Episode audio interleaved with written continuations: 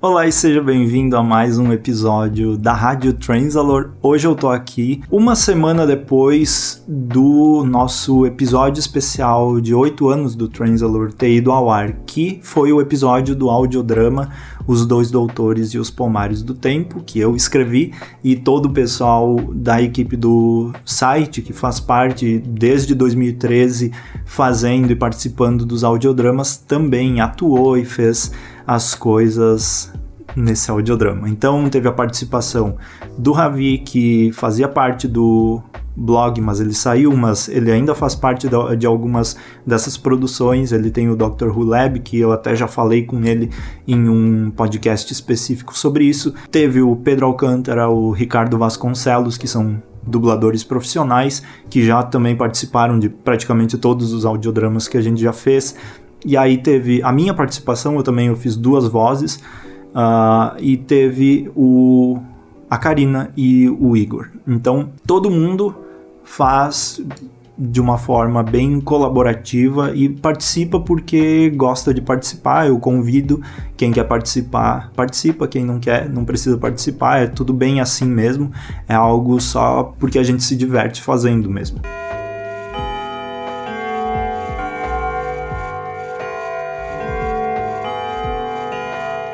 E aí, nesse episódio de hoje, eu quero falar um pouco com você sobre um pouco dos bastidores, qual foi a ideia por trás, porque é, exatamente surgiu isso e algumas curiosidades sobre o próprio enredo e por que existem alguns elementos nesse próprio enredo que eu deixei e que talvez possam parecer erros, mas não são erros. Então eu não vou explicar, mas eu queria falar uh, alguns motivos, pra, até para você entender qual é a, a ideia por trás. Mas eu também vou falar aqui sobre essa, tudo isso sobre criar audiodrama de Doctor Who no Brasil e como fazer isso como dar início se você também tem interesse em fazer o seu próprio, porque em 2013 a gente começou, foi em agosto de 2013, por isso que eu tô fazendo esses episódios mais especiais agora em agosto, e lá em 2013 a gente deu início, pensou em fazer, vamos fazer um audiodrama de Doctor Who, tava muito em alta lá naquela época o Welcome to Night Vale,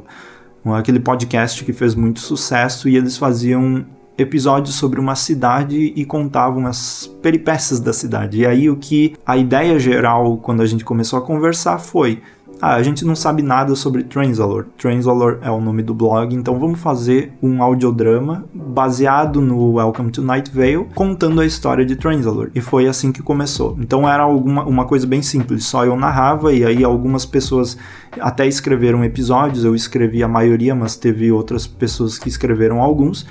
E aí a gente começou nisso. Totalmente amador, assim, eu acho que até a gente foi o primeiro site a fazer audiodrama de Doctor Who no Brasil. Eu lembro bem que aquela época as coisas eram bem diferentes, não tinha tantos blogs e sites uh, por aí e com certeza podcast era bem pouquíssimo também e audiodrama então era praticamente uh, nulo assim, uh, não existia audiodrama.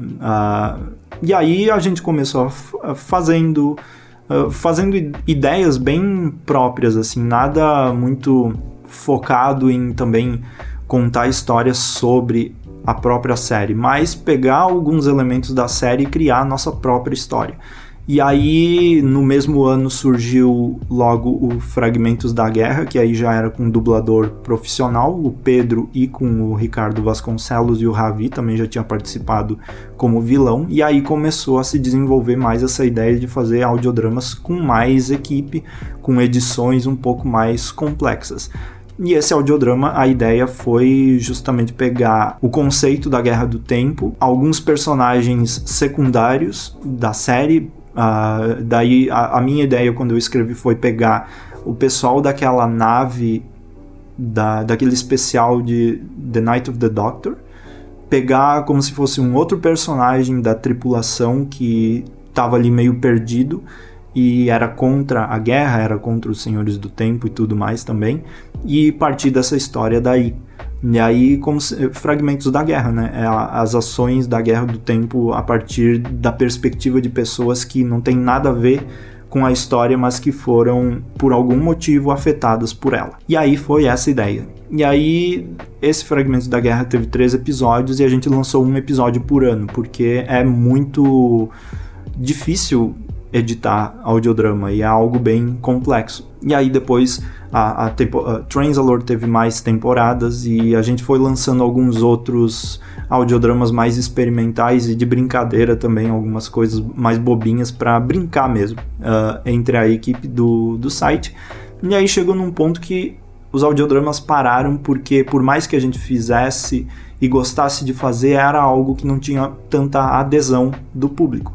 E aí, no fim, a gente parou assim, porque era uma, um trabalhão muito grande, continua sendo um trabalho muito grande e, e tinha pouco, pouca resposta. Depois de quatro anos, eh, eu decidi começar a tentar engatinhar para escrever de novo. E aí eu escrevi um especial de Natal, do o Natal de Davros, que foi algo bem simples também. E aí também escrevi agora, na verdade eu escrevi em 2020, os Dois Doutores e os Pomares do Tempo. Foi gravado entre o final de 2020 e o início de 2021. E a edição foi feita ali por abril, março, abril, maio de 2021 foi feito durante esse tempo. Então foi um processo bem lento e é um audiodrama bem difícil de editar. Pode ter erros, mas é aquela coisa é, é um processo difícil e que demanda tempo, e, e quem edita sou eu sozinho, então é algo bem complexo. E aí, como começa a fazer uma coisa assim?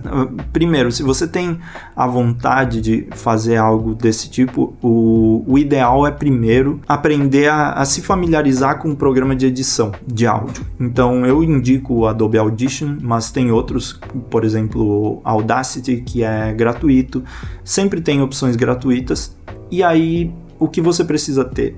Um celular que grava sua voz, um lugar que seja um pouquinho silencioso. Se você não tiver um lugar muito silencioso, você pode ficar no, no seu quarto, abre o guarda-roupa, coloca o celular dentro do guarda-roupa e se cobre com várias cobertas ao seu redor e fica ali dentro falando que vai abafar todo o som. E a partir daí é você ter uma ideia e contar essa história. O que eu indico é começar assim com calma então, se você tem uma ideia para uma história, faz uma história não tão complexa, cheia de efeitos especiais. Faz algo que você vai colocar uma trilha sonora e você vai contar uma história. E aí, a partir disso, na próxima, você vai se familiarizando mais e vai contando histórias mais complexas até o ponto de que você tem essa disposição em em conseguir entender como funciona, encaixar um diálogo no outro, como a música vai influenciar na, em determinada fala, como alguma fala do roteiro pode ser excluída para que o roteiro seja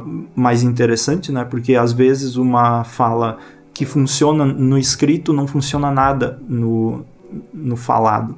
E principalmente quando a gente está começando, é muito difícil ter essa habilidade de narrar as coisas e ter essa e ficar solto para pronunciar as palavras do jeito certo, ter essa habilidade para essa desenvoltura. Isso demora, isso acontece depois de muito tempo treinando. E outra coisa que eu indico então é que se você quer pegar uma habilidade rápido, faça várias vezes e não se importe com a qualidade inicial.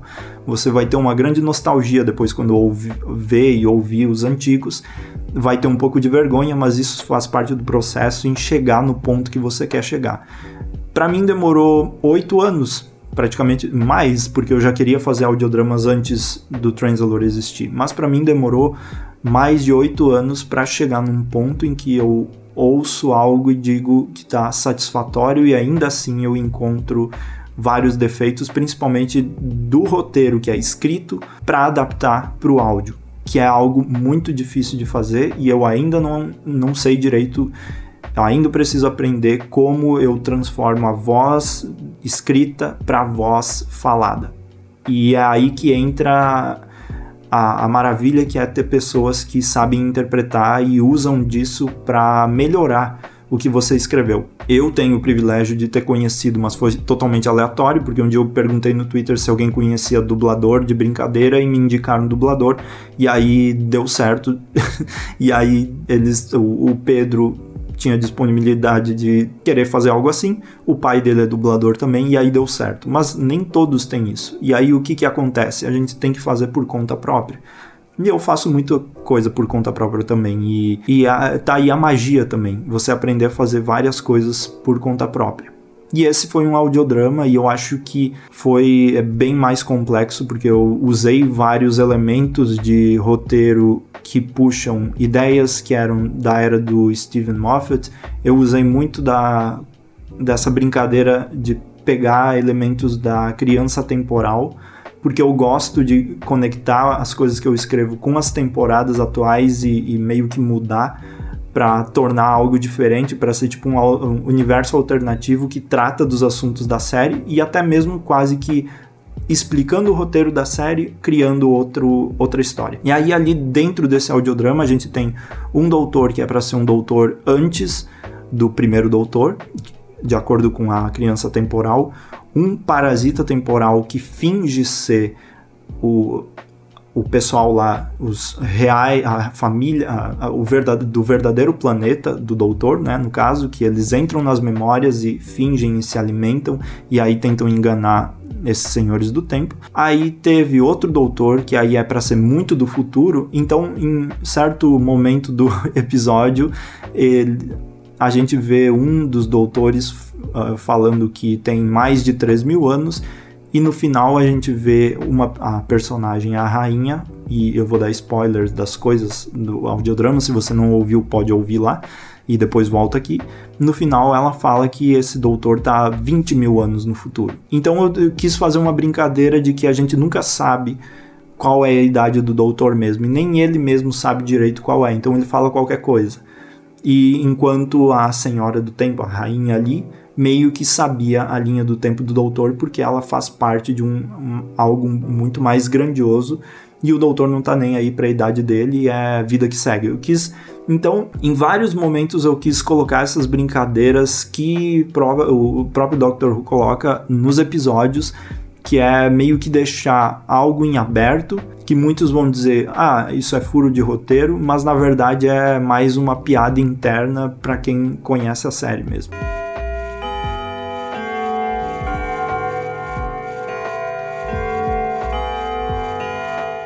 Então eu acho que eu, eu quis dar uma olhada geral aqui em como foi o audiodrama e também é, foi a comemoração dos oito anos do Translator e eu queria trazer um audiodrama que tivesse uma sensação um pouco The Day of the Doctor também. E aí foi isso que, que eu fiz e foi o audiodrama mais longo que a gente produziu até hoje, quase 45 minutos, o que eu fiquei bem feliz também, porque é algo legal de se de se criar e parecer um episódio da série mesmo. Mas eu acho que é isso. Eu só queria falar um pouco sobre essa, esse audiodrama e como você pode iniciar também nessa sua jornada se você quer uh, começar o seu próprio. É isso. Muito obrigado por assistir e ouvir esse episódio do Rádio Transalor. Mais um episódio aí.